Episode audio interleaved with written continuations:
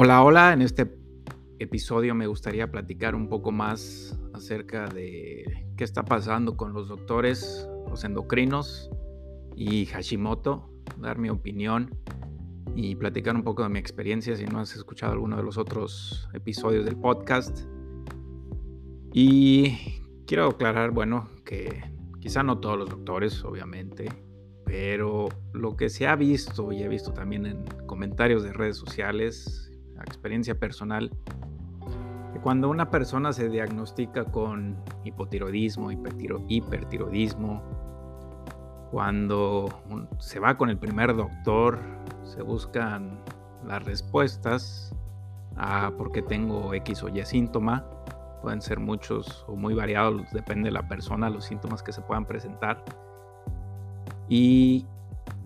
más que nada cuando pues, ya el doctor si tuviste la suerte de primera que se encontró que a lo mejor tenías ya tu TCH en niveles fuera de, los óptimos,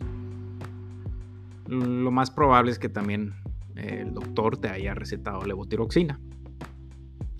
Lo ideal sería que ya también se haya hecho los análisis propios de los anticuerpos tiroideos, de los tiroglobulina y tiroperoxidasa,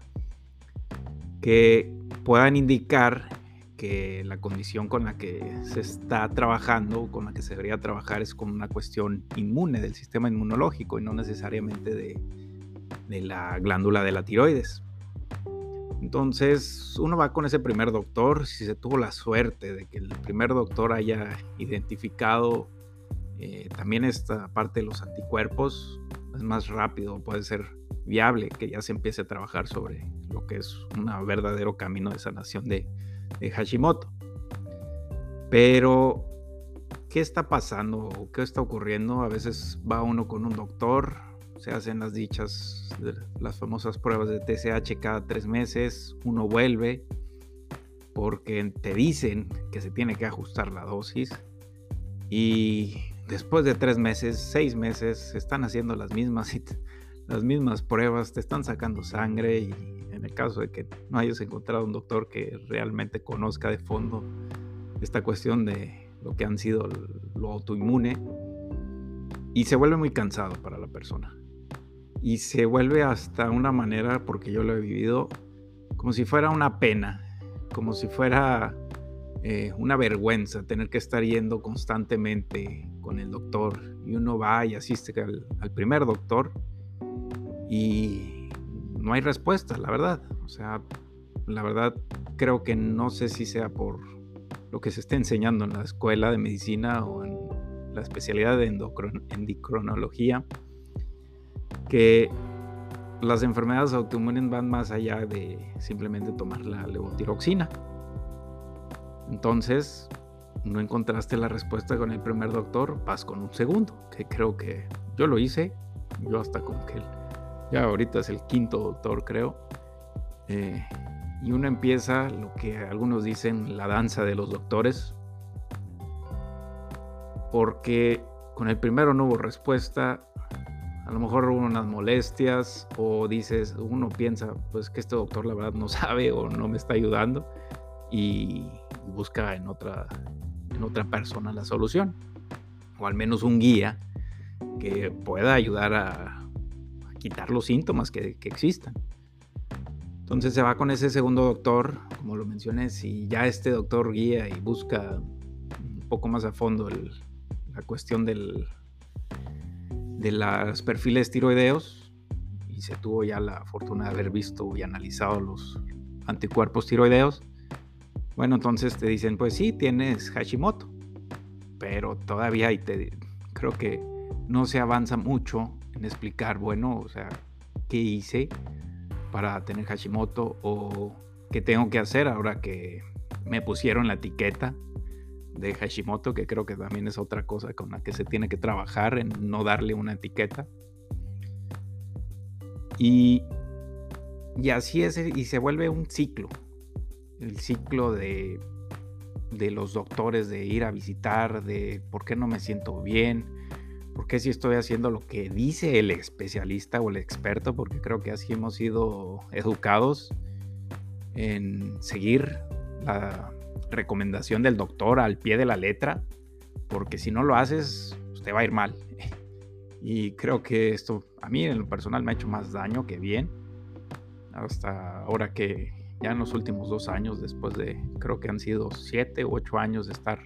en este camino de buscar ya un mejor equilibrio de balance, de, estar, sentirme más sano. Eh, en ese inter, para mí, en los que han sido estos años, yo he llevado esa misma danza de los doctores y es muy cansado y se vuelve muy penoso porque también lo viví con otro doctor, un médico general, que sobre todo en Alemania, que, que fui y decía, es que, ¿sabes qué? No me siento bien, ya cambiamos de dosis, siento que, que algo no está bien. Eh, la verdad es que no me siento yo mismo y esto creo que es algo que las personas que han, o están sobrellevando esto, lo del llamado Hashimoto o, o alguna enfermedad autoinmune, es que uno de los síntomas que te pueden decir es que, o puedes decir, es como el yo no me siento bien, no me siento yo mismo, no siento que soy el de antes, o siento que algo no anda bien. A veces esos síntomas solamente las personas lo sienten. Claro que sí, ahí está el, dolor, el cansancio, la fatiga, el no dormir bien, hormigueos, y un sinfín de, síntomas que se pueden generar. Y si ya estás tomando la levotiroxina, a lo mejor puedes después tener algunos síntomas de palpitaciones, eh, de nerviosismo en extremo, la ansiedad o incluso la depresión. Un sinfín de síntomas que podría estar mencionando que según el caso, las personas lo pueden estar sintiendo y va con el doctor y se le hacen los análisis y les hacen eh, ecografías y les hacen eh, punciones de la de la glándula tiroides y, todo sale normal. Tu TSH luego ya está normal, el T3, T4, no hay signos de, de alguna anomalía todos los distintos tipos de estudios que se pueden realizar. Y vuelvo a la pregunta, ¿qué está pasando con los doctores que si están viendo que ya están haciendo todos esos pasos o qué se está educando en esta línea de, la medicina, que si están viendo que esa línea de, pues en teoría, de para sanar a las personas, para curar, no está funcionando, sobre todo en las personas con Hashimoto. Entonces, ¿por qué se siguen repitiendo los mismos patrones de análisis si en verdad no están curando a la persona en el largo plazo? Y hay que pensar más en el largo plazo. Se está viendo ya en algunos campos de la medicina, eh, algunos especialistas o doctores que ya están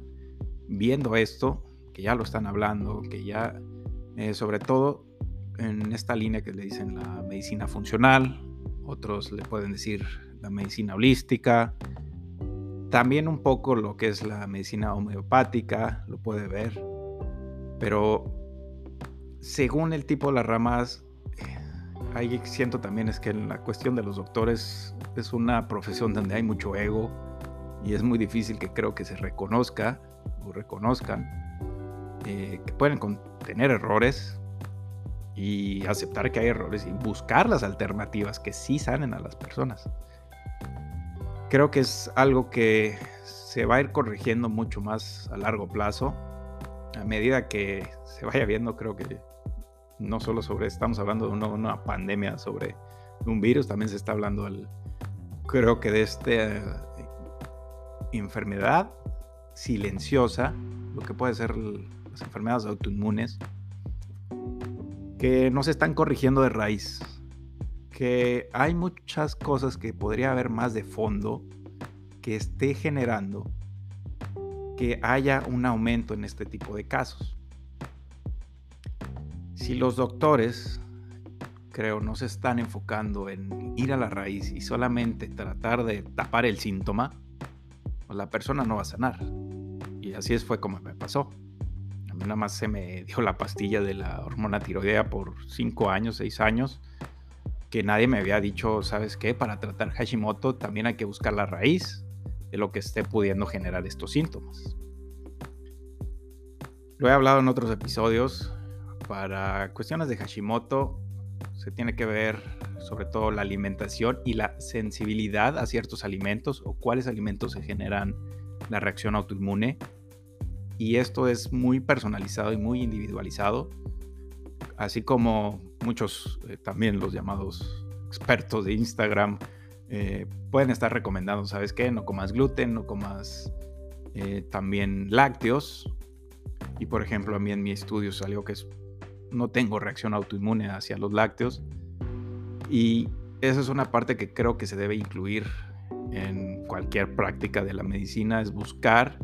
cuáles alimentos generan las inflamaciones en tu cuerpo. A lo mejor los mismos eh, alimentos no son iguales para mi cuerpo que los tuyos, así como no lo pueden ser los mismos para el doctor. Entonces creo que se debe de individualizar también la dieta un poco más profunda. Creo que esa parte de ir a la raíz con, desde el intestino, que es una de las claves para ir sanando la cuestión de Hashimoto y muchos de los doctores convencionales, no te dicen, ¿sabes qué? Eh, solo te dicen, bueno, la TSH está mal, está fuera de niveles, hay que poner la pastilla, pero no dicen, bueno, a lo mejor también qué alimentos están haciendo que haya un desbalance hormonal. Que estás comiendo de más, que estás comiendo de menos, que también qué vitaminas o minerales dentro de tu cuerpo tienes una deficiencia. Y también aquí va a depender mucho el caso de qué doctor si está un poco más despierto, eh, si le gusta ir un poco más allá. En uno de los, mis primeros doctores, creo el tercer doctor, él sí le dije, sabe que estoy también empezando a tener mucha cansancio en las piernas, no sé por qué, y la verdad, y esto sucede inclusive si no hago deporte, y él sí me dijo, bueno, empieza a tomar la vitamina B. Y sí, empecé y, efectivamente el cansancio bajó. Entonces, ¿qué está pasando con los doctores? ¿Cuáles sí y cuáles no están caminando sobre una verdadera línea de salud? Porque igual también puedes ir a clínicas muy especializadas y después de haber invertido tanto dinero en la teoría de un buen doctor, la pregunta es, ¿qué es un buen doctor? Y para que al final a lo mejor te haya ayudado a disminuir el síntoma, pero después de seis meses te vuelve el síntoma. Creo que esta discusión sobre qué está pasando con los doctores. Es un tema que se debe ir más a fondo, que se debe investigar o se debe seguir abriendo el panorama a cualquier especialista y no solamente a los endocrinos, sino también porque en otro tipo de enfermedades, ya sea la artritis reumatoide, que también creo que no han visto o no han ido no se han indagado para la cuestión de, de los alimentos y la reacción del intestino que puede inflamar las coyunturas. Y así quizá también con la diabetes, y así con cualquier otra de los tipos de enfermedades con los que se está manejando el día a día. En el caso de aquí del país de México, el consumo de harinas y el consumo de refrescos de cola, la verdad sabemos que es demasiado. porque no se ha visto, o sea, porque no se ha a decir, bueno, es que tenemos una gran cantidad de personas con diabetes, bueno, ¿cuál ha sido la alimentación que han llevado a lo largo de su vida? Creo que esos son ideas o pasos que se tienen que seguir de ir buscando lo que afecta al intestino, lo que está deficiente nutricionalmente, cuáles vitaminas, sobre todo la vitamina D y la vitamina B que son muy importantes, y otros aspectos también de la vida cotidiana. Entonces, si tú eres una persona que ha también estado en esta danza de los doctores, no no te cases con esa idea de que pues este es mi doctor y esto es lo que dice. También hay que cuestionar a veces lo que te recetan o la línea de tratamiento que ellos están llevando.